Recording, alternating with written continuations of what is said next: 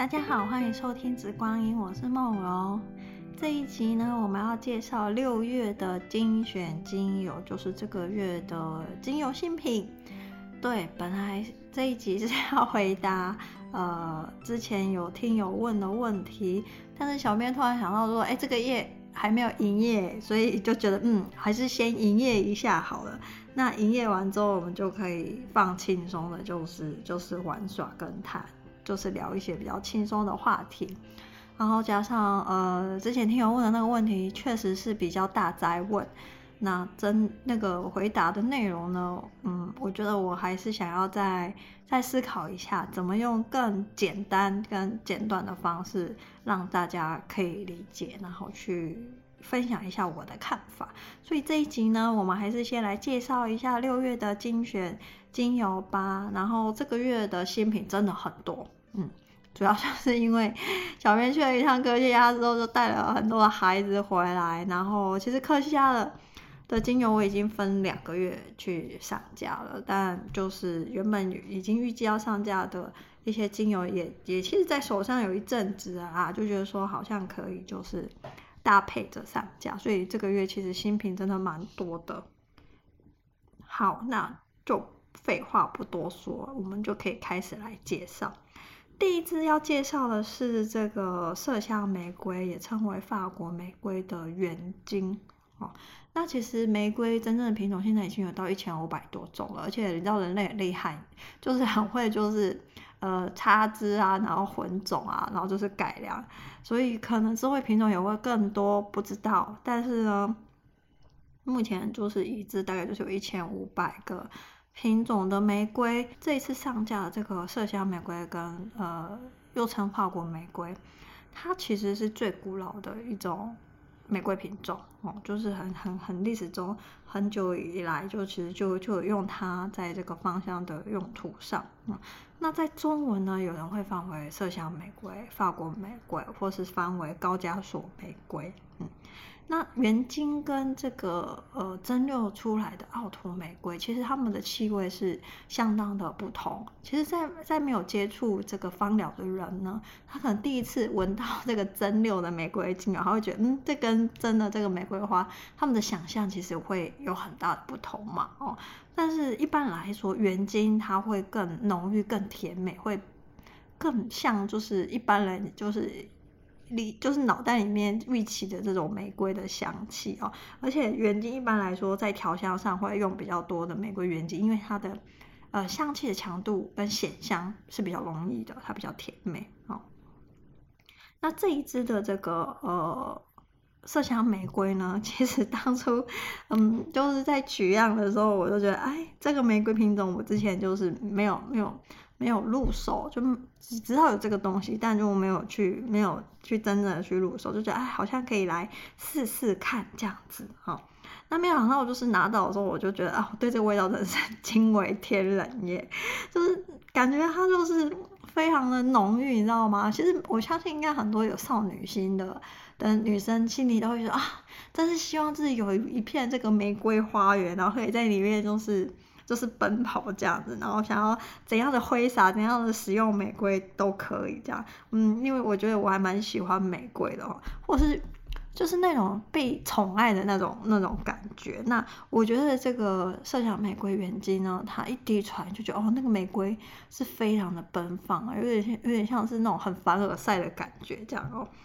那它的这个呃。会感觉前味会有一点点那种玫瑰麝香调，然后会有一点绿苹果香，然后它那种玫瑰的那种粉，就是花的那种粉粉香，其实是蛮明显的哦。那我觉得它的这个香气主体，就是中中调这个 body 的部分，呃，我觉得它其实是融合了几个不同产地，比如说像是大马士玫瑰原精的风格，但是又有那种土耳其玫瑰原精，就这种比较阳光的感觉哦。也带有一点点这种千叶玫瑰那种标志性的那种甜香，因为千叶玫瑰就是以它的香甜呃为它的特色哦，所以我觉得这个原精它其实是融合了很多的风格，所以它整体的香气主体是非常丰富的哦。那在蚊香纸上，就是你放到隔天，它就是你滴出来一阵子之后，它不是慢慢就会挥发，然后会干掉吗？那我觉得就是整个这个香气在蚊香纸上干掉之后，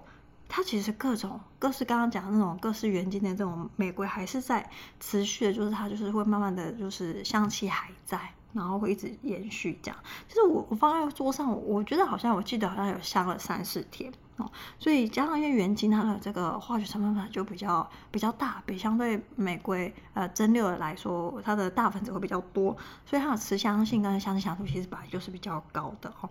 那在这个香气轮廓的这个最角角角落的地方，我觉得有一点点像是那种朝鲜菊花的那个味道，所以我觉得蛮特别的。然后带有一点点那种很成熟的那种呃果香、水果香哦，跟那种呃标准的那种大马士革玫瑰蒸馏那种荔枝香是是不一样，它没有那个荔枝香，所以我觉得它整体就是玫瑰，然后加上香甜。哦，是它整体的一个一个概念，香气概念。嗯，那我我自己其实蛮着迷于它在我样子上干掉，我就觉得啊，干掉之后怎么还特别好闻？所以我觉得它的这个尾韵的持香程度跟那个尾韵的完美持续力，我觉得是挺好的。所以我觉得用在这个调香。或者是调一些呃按摩产品，我觉得它这个香气表现都都蛮好的，很适合拿来去去调香。其实一般在调这个呃玫瑰香调的香水的时候，一般来说很多调香师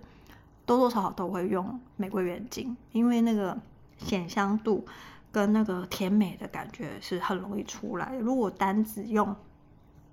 蒸馏的玫瑰的话，我觉得那个玫瑰的甜香会比较比较不容易表现，就会比较偏这个冷艳型的哦。所以其实我如果说呃在调香上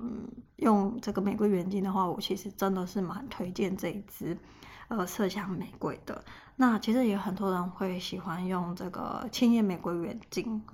那之后的月份会上一支我我特别挑过的这个千叶玫瑰，我觉得它很干净，就是甜香很明显。那后面的杂味，呃，是是没有太多的杂味，是比较 neat 的一支千叶玫瑰原精。那我们就分不同的月份会去上架。如果也也喜欢千叶玫瑰的人，或许可以就是等之后的月份，我们会去做一个上新的一个优惠。好哦，我觉得以上是针对这个麝香玫瑰的一个介绍，它真的有一种高级感。那接下来呢，我们要介绍第二支这个新品是阿塔系列的，它叫做 Hina。其实，在去年七月的这个阿塔品香会里面，我有特别花很多时间去讲这个所谓的小妈妈系列。哦，那 Hina 算是这个小妈妈系列的一个呃一个一个产品。所以熊妈妈系列它就是超级复方，然后每一个阿塔厂商他们有他们自己的这个所谓的商业机密哦，他们的这种超级复方的阿塔，他们怎么这个里面用的食材配比比例，还有这蒸馏多久，那怎么去蒸馏，蒸馏的顺序都有他们自己的所谓的商业机密，就是祖传的啦。你知道以前这种阿塔厂商他们就是可以可以家里有这种阿塔锅，通常都是贵族，他们才有办法就是呃。养这么多蒸馏的人，然后用这样的香料去去去尝试，所以以前它大部分是供有钱人或者是贵族在用的哦。那有有些厂商可能比较大一点的，他厂商他可能他自己的小妈妈系列可能就是会有四十几支，我我有看过四十几支的这种这种厂商，那每一支它的这个小妈妈系列的阿塔哈都是非常的。就是富于奔放，因为小花系列本来对他们来说就是当做日常生活中的香水油，就是直接在身上去做使用哦。那因为呃这种超级就是非常复方的阿塔呢，它其实蒸馏时间是非常的长的哦，然后用的东西食材也很多。那当初这个 Hina 我决定要去订的时候呢，就是厂商通常都是接到订单之后，他他开始去做。然后这支 Hina 它总共就是花了三个月的时间，那厂商才把它全部就是整流好。那因为配方本来就是厂商的独家秘密嘛，就像我觉得很多调香师他不会真的把他的香谱就是告诉大家，我觉得是一样的。但是呢，这个厂商要讲说，这支 Hina 里面用了至少有三十五种植物的这个素材在里面，那岩兰草、碎干松、黄葵子、大高粱姜。檀香、肉豆蔻、指甲花叶跟番红花，这个这些都是定香非常厉害的，呃这个这个紫紫材。那其实阿塔系列的阿塔所有的这个精油，我们都可以发现它的这个定香是非常的好，它可以持香非常的久哦。然后除了这些定香类的呢，其实这个 Henna 可以闻到非常奔放的这个花香。哦，那当然就是因为它的定香用很多，所以你也可以闻到它的底蕴是呃充满了稳定感觉的这种根茎类的，就是所谓接地气啦。但是它也会有点有一些香料，所以它会非常的有活力。所以整体这一支感觉呢，就是 会让人觉得很奔放，很很充满色彩，但是你又会觉得很有力量，很有支撑感哦。那之前有一个。呃，有一种品香会的人有闻到 Hina，他就说他觉得 Hina 跟马抓布比起来，Hina 多了一种那种水润水雾感觉，哦，就是柔情似水，就是 像女生柔情似水那种水的感觉哦。那呃，有些人觉得说闻了这一支 Hina，会觉得好像有些时候犹豫不决，觉得好像很难去有行动力的事情，都会让自己觉得比较有信心和勇气，这是。呃，闻过的人给了一些反馈，那我就觉得给大家去去参考哦，就是这个阿塔小妈妈系列的另外一支产品哦。那如果我喜欢玛嘉姆的，我觉得 Henna 跟它是同一个系列，只是说香气呃的特色比较不一样，那就可能比较会喜欢，因为小妈妈系列确实是香气强度比较高的，因为毕竟对印度人来说，他们可能一天就是用一滴两滴，然后抹在身上，然后就可以香整天。好，这个 Hina 是比较少见的一个产品，那就给大家去去尝鲜。那下一支呢，我们要讲的是所谓的 River 乳香，就梨乳香精油。那这一支 River 乳香呢，其实很少见的，就是，但我就不知道为什么中文要用那么难的例字。我在学打这个字的时候，还找了一下哈。对，但这已经有人翻了，我就先沿用了。但我觉得直接叫 River 乳香应该也是挺挺可以，或是为什么不用黎明的黎呢？嗯，这个是小编自己在这边摸摸了。那其实这种 River 乳香它它的产量比较少，而且比较少见哦。很多很喜欢乳香的人其实都会收集它。第一个是因为少见，第二个是它的香气跟其他的乳香会有比较多的这个所谓的差异性。所以就比较多人会去收集它。那它的产产地呢，主要常见是在伊索比亚跟苏马利兰这两个地方。那这两个地方因为呃风土民情不一样，所以它的瑞布乳香气气味其实也相差差异是蛮大的。那我们现在这次上架的是在伊索比亚去，产地是伊索比亚的哦。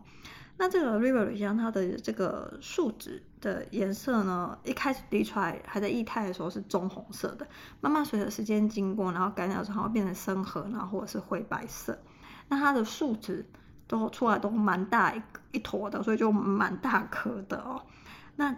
采集这个 River 树脂的人呢，是以非侵入性的方式去收获。它这个是要讲什么意思呢？就是说，其实一般这种呃。乳香它是橄榄科，它在采收的时候呢，一定都通常都是会把它的那个树皮，就树干上面的树皮，轻轻用刀子划开之后，然后这个这个橄榄就是乳香树就受伤了，然后它就会分泌液体而让自己去复原嘛，哦，所以通常都是人工去去切割开来的。但是呢，绿果乳香它这个这个乳香树它的特色就是它自己。在时间到的时候，它就会在这个树皮表面，它就会分泌出这个树脂，就自动流到表面上，所以不需要去切开这个树皮。至于那些需要切开树皮的乳香树呢，其实一直乳香一直有一个隐忧，就是说现在因为芳疗大家就越来越盛行，然后喜欢乳香的人真的全世界就是太多了，所以就随着人口增加，然后。对于乳香的需求越来越多，所以有些人就很开始担忧，在这些乳香产地的国家呢，因为他们想要增加产出，有些时候对于这个乳香树人工切开的这个频率跟采集量有点超过这个树木它可以负荷，就过度采集。那甚至有一些乳香树因为被过度采集之后就死亡，但每年就是，所以因为你知道乳香树要。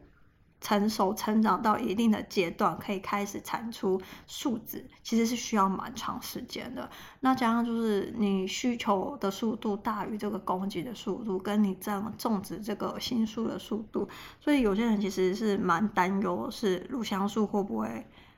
在人类有计划的富裕之前，它就先枯竭了。这个其实是国外有一些报告一直在分析这件事情，因为他们从这个。呃，市场供给量的这个成长的幅度，可以看到他们这样子的隐忧存在了。这个我觉得这个是题外话。那因为 River 香它是自动产出哦，所以就就可以避免掉这个所谓被过度采集的一个问题。那刚刚有讲过，就是 River 乳香的这个气味它比较特别。好，因为它一开始前调的时候，你就可以闻到很深的那种深色树脂的感觉。我一直觉得也也香气是有颜色，就你可以感到那个气味是很深的颜色，然后带有那种烟熏的木头的味道。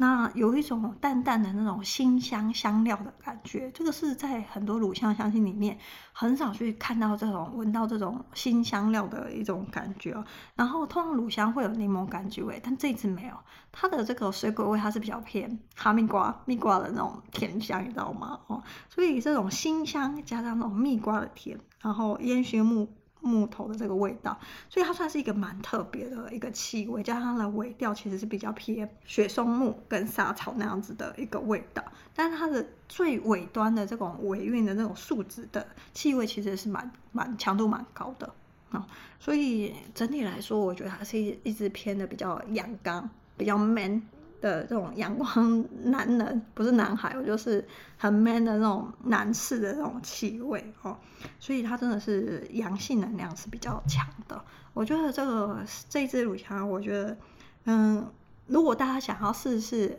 差异性比较大乳香气味的话，我觉得可以去去体验一下这一支乳香，它算是蛮特别的。那在心灵感受上，我们刚刚讲过，其实通常来说，这种香料类的气味或新香料，它会让人觉得突然就觉得很有活力，哦，所以它这个乳香还可以带来一些活力。那因为它带有这种木头的烟熏感、雪松的感觉，所以会让人在心灵上会觉得比较有支撑感，好像就是你知道雪松就是顶天立地，所以让人家觉得好像可以撑起一片天哦。这个是在心灵上一般来说会带来的一个感受。好，这个就是 River 香我的分享。那接下来呢，要讲的是科西嘉的土木香精油。我想大家应该如果有在 follow，嗯，IG。脸书或是前一集的 podcast 的话，其实土木香，嗯，小编已经分享了蛮多了哈。那这一支是铜锅蒸馏的，然后它是绿色的，这个颜色非常漂亮。那随着时间经过，它会越来越绿啊。那其实为什么土木香它在呼吸道上的地位这么受人家推崇呢？其实也是因为它的化学成分的关系，因为它含有这个所谓的倍半铁内酯，那就等于是说，一般呼吸道用，要么就是用氧化物，要么就是用铜去分解铜类去分解粘液去做一个破解的一个动作。但这个倍半萜内酯，它其实就同时带有这个。氧化物跟这个铜的一个特色哦，它不止就是可以帮助我们的黏液的排出，然后溶解，还可以就是抗痉挛。那因为它同时也含有这个所谓乙酸溶脑酯，就是酯类，所以它的安抚效果非常的好。那甚至就是 芳疗就是特别把它创了一个所谓的土木香惊吓这样的一个词。那意思就是说，有一些人很老痰。哦，或是常常就是一辈子鼻子不通，他可能突然用了土木香之后，就觉得哎，突然那些就是积在呼吸道里面，或是积在这个气管里面的东西，就废物就开始急速的排出。所以有些人可能他就会开始一直咳嗽，然后甚至可能就是会把痰咳出来，会开始一直排痰。那有些人说怎么会感觉好像变严重？其实是不是？它是帮助你开始去把一些不好的东西做一个。排放的一个效果，就有些人就会吓到，那其实就是一种好转反应啊。那我觉得土木香其实蛮适合一些老烟枪的，哦，或是长期就是呼吸道不好、气喘，然后呃慢性鼻炎，就是那种长期呼吸道问题，我觉得它是很适合做一个养护的。那在这个英式芳疗里面呢，呃，是其实是把土木香列为一个禁用油。那我这边必须要说。有毒性的是大花土木香，那我们今天这次上架是所谓的小花土木香。那在法国当地，他们要称它为所谓的芳香土木香，它是没有毒性的哦。那只是说，因为它的这个化学成分是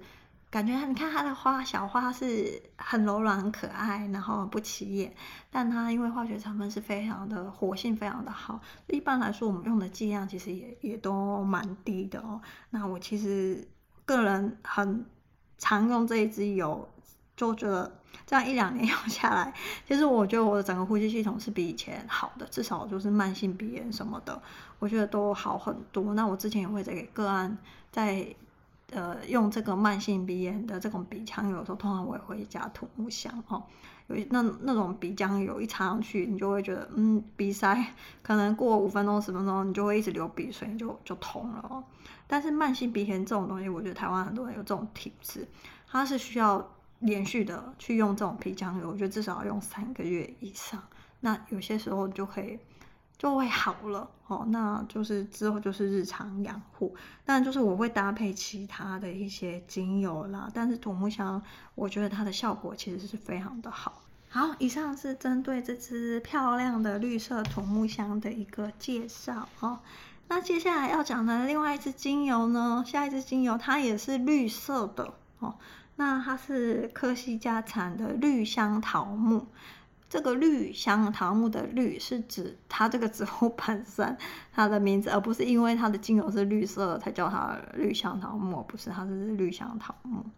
那绿香桃木它的叶子很特别，它叶子的颜色是有点，我觉得有点发光的那种光泽感，你知道哦。那其实在这个科学家当地呢，它春天会开出很漂亮的花，大家可以看照片。那是在十月份秋天的时候会结出浆果。那在科学家，其实他们当地人是很喜欢绿香桃木这个植物的，因为它整个植物的用途非常的多，它的浆果可以做染料、做墨水，那也会。用来泡酒，然后做果酱。那甚至在这个餐后哦，他们会吃这个所谓的这个浆果的那个干燥的东西，然后就是会促进消化。但是也可能会把这个叶片或者是那个浆果的干燥的果实，他们会放在呃烹饪里面，就是有点像是嗯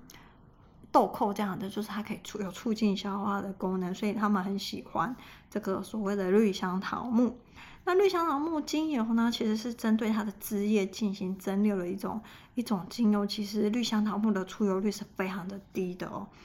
那呃，在科西嘉的绿香桃木精油，它的 CT type 其实是以一八桉油醇是为它的一个呃 CT type。那大家就知道一八桉油醇的效果是什么啦哦。那很妙就是这支绿香桃木的精油跟它的叶子一样。是有绿色，但我觉得它这个绿跟土木香的绿是不一样。它这个绿我觉得带有一点点的荧光，那种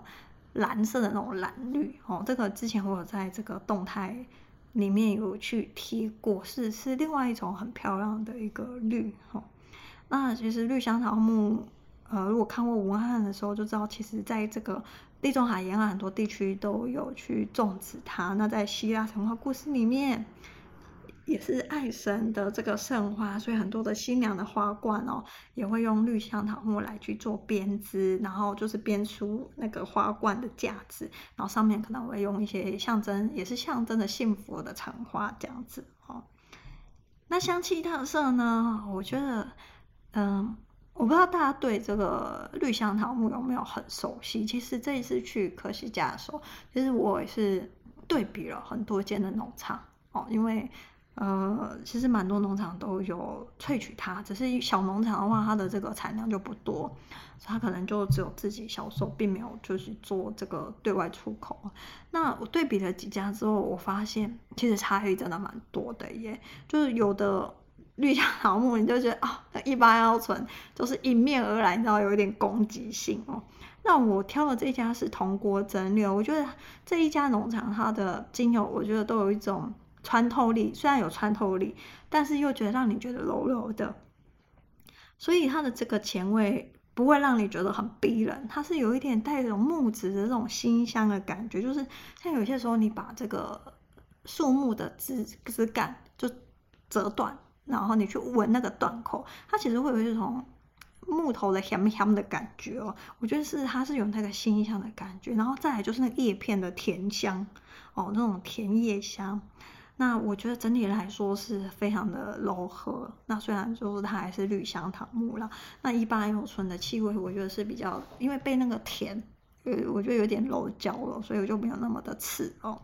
那在科学家，很多人也会用绿香檀木来去净化空气。那至于纯露的部分，他们就会在饭后说很常会喝绿香檀木的纯露，就是帮助消化。嗯好哦，以上是针对绿香檀木的简单的介绍。那下一支呢，我们要讲的就是科西嘉的。高地杜松也称为娜娜杜松，这个好像在讲杜松那一集的时候，我有稍微提过这个娜娜杜松啊，也就是在科西嘉称为矮杜松、侏儒杜松。那为什么叫它高地杜松的原因？它一般是野生的，然后是分布在高海拔的一千七百到两千五百公尺啊。对，科西嘉是有高山的，好，大家不用不用怀疑哦。那一般来说，这个。呃，高地杜松，它的身高为什么叫它矮地矮杜松？因为它可能一般来说站在最高就到五十公分，跟我们呃常见的一般方疗用的就所谓杜松浆或杜松枝叶那一种杜松，它可以高到就是两三公尺，就是就是一棵树哦，所以他们的这个。长相就比较不一样，然后加上就是高海拔，还有生长的地区，通常这个高地杜松都会是比较贫瘠的山坡或是岩石上面，他们会去就会去做一个生长哦。那因为你知道，在高海拔的精油，它都会带有一种 空气清新的甜美感哦。那因为这次的这个。那杜松呢，它是浆果跟枝叶一起蒸馏的。那时候我有分析过，就是枝叶跟浆果它的化学成分其实是略有不同的。那因为它是混蒸，所以它的这个气味其实不止就是融合了这个浆果跟枝叶，在化学成分上面也是的哦。那因为它高海拔，所以它气味我觉得带有一种凉爽、很轻盈的感觉，跟相对的一般来杜松来说，它比较厚实哦。呃，那呃娜娜就会比较轻盈。好，比较让你觉得比较轻松，然后还有一种很很坚强的那种生命力，因为你知道它生长环境是比一般的杜松来的再再再艰困一点点啊。那很多人不喜欢杜松，就觉得一开始前味会有一种发霉潮湿，就是普洱茶那种草扑鼻，但很没有，因为嗯、我觉得它是一开始是会有一种清新凉爽的这种开阔的那种叶片的味道。那再来就是因为它含有脂类嘛，所以你知道脂类的特色就是甜美。哦，所以它就会那种甜美的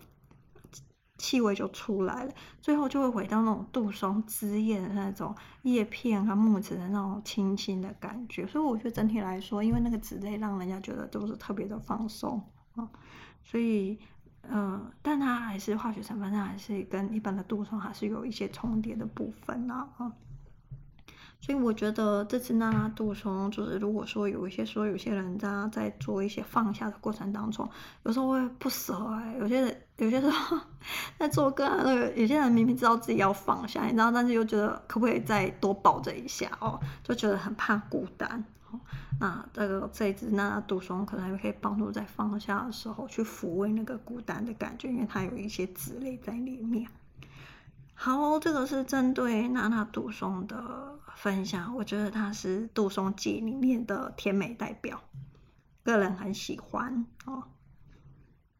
那下一次要讲的是永久花了。那呃，之前在上架野生的科西嘉永久花的时候，我就有介绍过，其实永久花有非常多的品种。那这这一支就大家最常用，就是放里面用最多，应该是所谓的意大利铜，它是属于多铜类的这个永久花。哦，那还有所谓的鹿头、银白、光辉跟南非这一些的，所以在买永久花的时候，还是要留意一下这个永久花它的拉丁学名，因为。嗯，啊，买错那个化学成分就会不一样。那你想要化瘀，可能就化不了瘀；你想要抗老，可能就嗯效果没有那么好这样子了哦。还有就是意大利桐就会通常来说比较贵嘛哦。好，我之前呃好像去年吧，去年上架还是野生的哦。野生的就是跟德米特到底有什么差别呢？德米特说的就是它是在呃。农场里面讲求一种在农场里面自然生态平衡，然后它在农场里面会各种植物之间的一种共生的一种和谐，然后自给自足，所有的这个植物的这个肥料都是来自于农场，很自然，没有化学，呃，没有人工这样的方式去去自然的去生长哦，所以。等于说，德米特他对于这样子的一个认证，他是非常严格的，不像有机，你只要百分之八十或百分之七十五有机就可以叫有机，没有德米特要一百分哈，所以常常就会有一些德米特农场，就是可能在被复检的时候不及格就被取消资格 啊，所以德米特农场它确实不容易。那在德米特农场里面，通常就是植物都是被。好好细心的呵护，然后有非常美丽、非常和谐、非常圆融的这个这个生长环境，所以你可以感到感受到德米特的精油就非常有生命力，然后但是你也会觉得非常圆润、细致、雅致哦，让人家觉得很舒服，有一种和谐感在里面，安定在里面，因为要被好好的照顾着哦。那野生是什么意思呢？就是生长在山坡上，没有人照顾你，然后你可以自己就是活了下来，但是你也可以选择非常的自由，非常的奔放哦。所以你知道这个体现，因为生长环境跟过程当中的不同，所以那个气味就会不一样哦。但你说德米特跟野生，嗯，我觉得就。看个人呢、像有的人就喜欢，嗯，就是然后随便举例好了，假设说我要挑男朋友，有些人可能就喜欢啊、西装笔挺，哎呦，然后就是嗯，就是就是打扮得很干净，然后有些人可能喜欢穿牛仔裤，然后穿 T 恤的男生，所以大概就是这样这两种差别哦。所以小编也很难替你们选择了，那我觉得各有所好哎，看心情我都会用哦。那接下来要讲的这个马鞭草头迷迭香也是哎，因为之前我是先上架的是德米特的，然后这次是野生的，因为之前德米特那一次我就觉得啊，好柔和，然后非常好闻的这个马鞭草头迷迭香。那这一次去这个农场呢，我本来就想说啊，我不要看马鞭草头迷迭香，因为我对之前那一个德米特我其实也也挺满意的，我觉得哦超好闻哦。那这一次，嗯、呃。马鞭草头迷迭香呢，那时候我刚去这个农场，这个农场它很特别，就是五代都在这个农地上去去耕种，所以已经超过一百五十年了。那这整个农场因为非常大，所以那那农场里面就植物又自己就生长得很好啊，所以他们也不需要特别去栽种哦。然后农场的主人儿子还带我去看那个马鞭草头迷迭香，他还就是摘了呃。摘了一一一丛给我，就是给我去闻这样子。那我就觉得它这个马鞭草头迷迭香呢，真的跟这个植物本人是一样的，因为我看到它那个生长的姿态，跟在德米特农场里面那个马鞭草迷迭香生长那个姿势，你知道吗？就是不一样。一个就是啊良好的教养，一个就是我要活下来，然后我就是要迎向阳光，然后我就非常的奔放哦。那我觉得气味也是一样。那我觉得我会选这一次野生的马鞭草迷迭香，是因为。它后面的那个，前面它的那个野性和穿透力是非常的足够的，就非常的 powerful。但是它的尾韵竟然就是那个马鞭草的迷迭香的花的那个味道出来了，而且我觉得带有一点甜美，所以我就觉得，嗯，大家也可以就是去尝试一下这一支野生的马鞭草同迷迭香啦。那那个农场，嗯，我挺喜欢的，就是整个农场的这个生命力是很够的，还穿过小溪的吧，然后放眼望去，整片就是这个农场的哦。好，然后农场都是爸爸跟儿子的组合，我觉得他们这个农场的精油的味道真的都是比较 man 一点，就是。比较粗犷一点点哦，不像那个铜锅蒸馏的那个农场是妈妈跟女儿的组合，所以他们就会比较柔软，然后比较偏甜美风一点点。我我觉得植物是会像人的哦，就跟宠物会像人是一样，这毫无质疑。所以嗯，一样野生跟德美特，大家就青菜豆腐各有所好，或者你今天想要当一个奔放的人，我明天想要当一个就是细致的人，我觉得都可以哦。但穿透力跟生命力这两支精油，小编是一定都选过了，因为你知道永久花跟马鞭草迷迭香啊，就每个农场都有啊，所以 我都对别有私家哎，嗯，所以会让我入手的应该就是至少我个人觉得我很满意，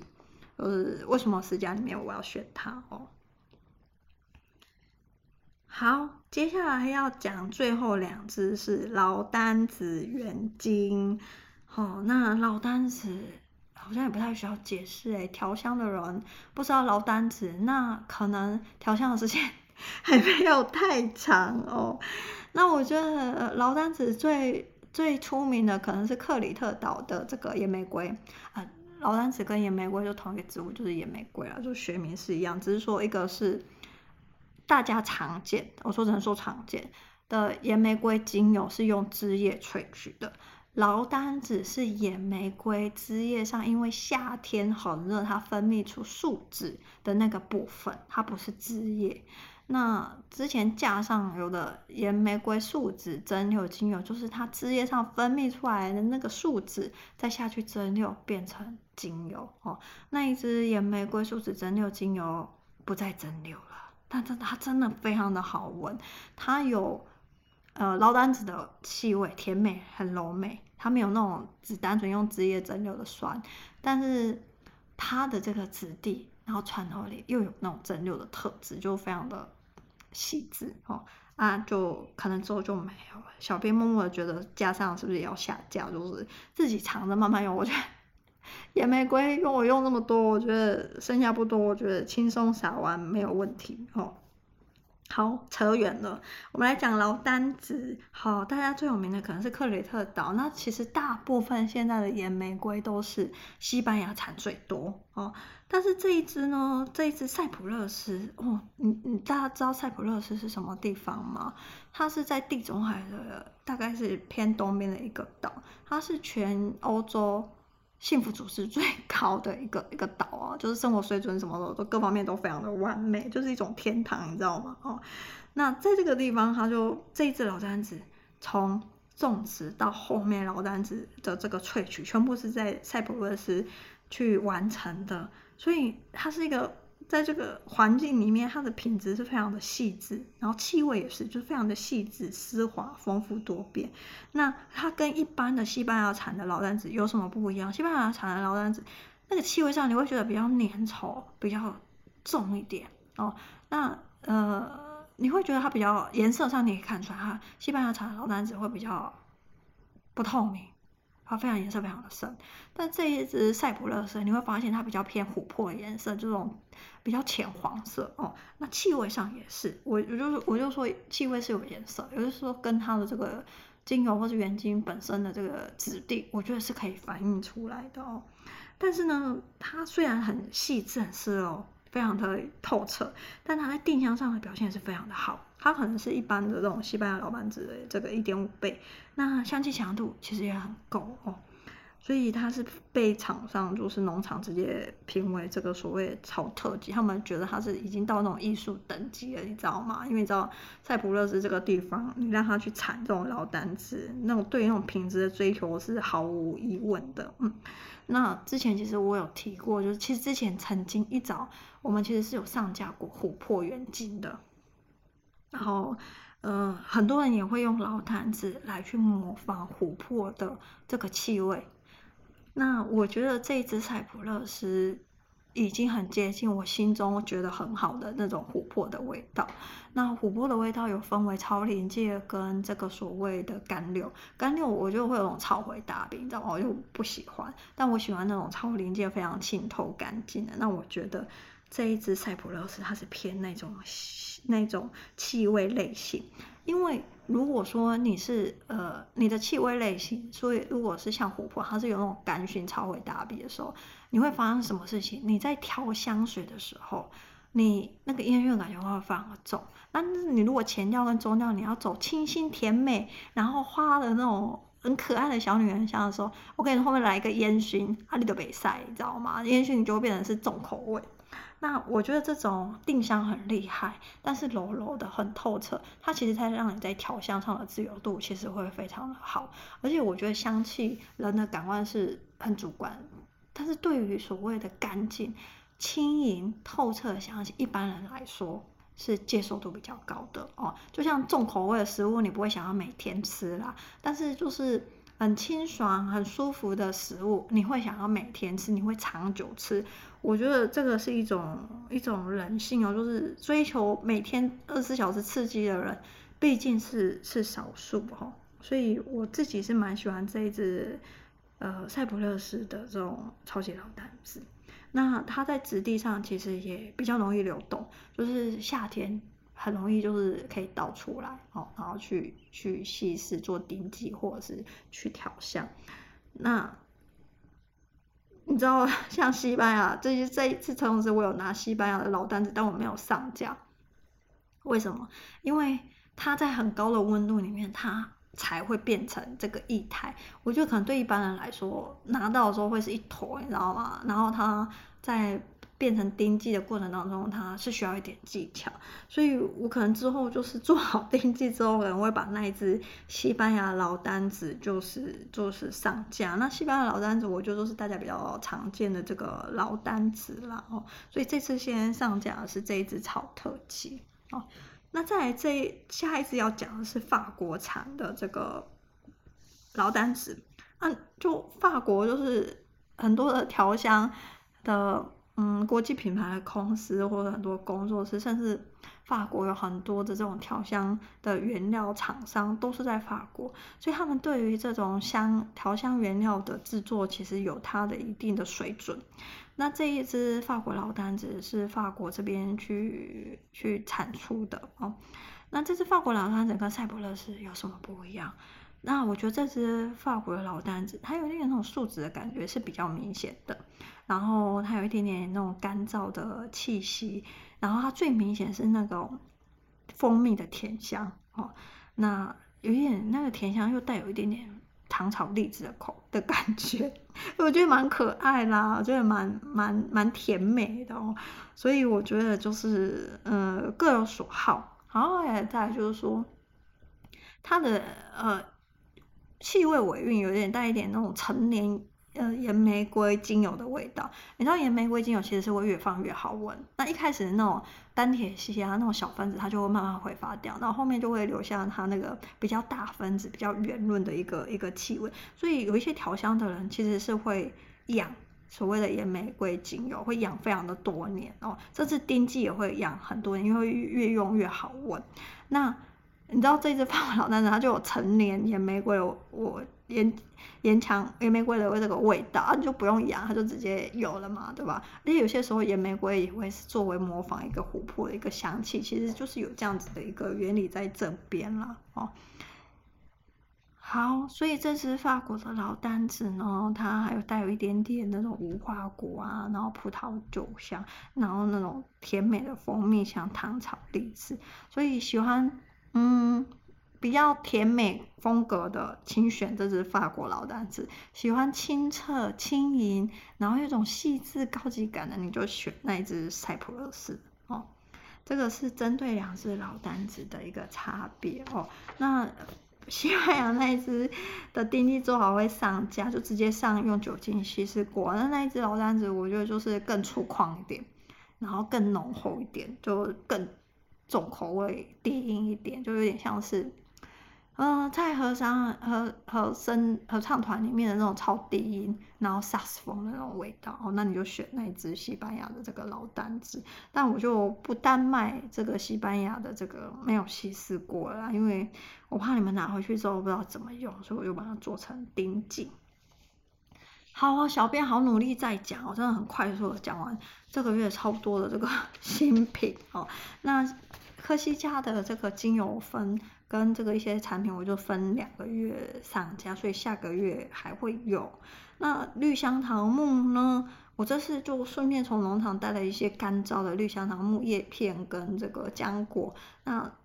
因为也不多嘛，因为 行李已经很满了，所以前面有买的人可能就会送一小包，那你可以去闻闻这个干燥的这个绿香桃木跟精油的味道，我觉得是其实是挺香的哦，所以挺像的，所以它的还原度就会也非常的好，很舒服。嗯，好，我以上是针对这个月新品的介绍，小编真的很喜欢科西嘉，就觉得啊，那里的生活环境那个氛围。嗯，我算蛮喜欢的哦，所以之前就算去过一些欧洲的国家，就觉得去过就可以。但科西嘉是少数，我觉得还想很要再回去，他说明年要不要再回去度假这样哦。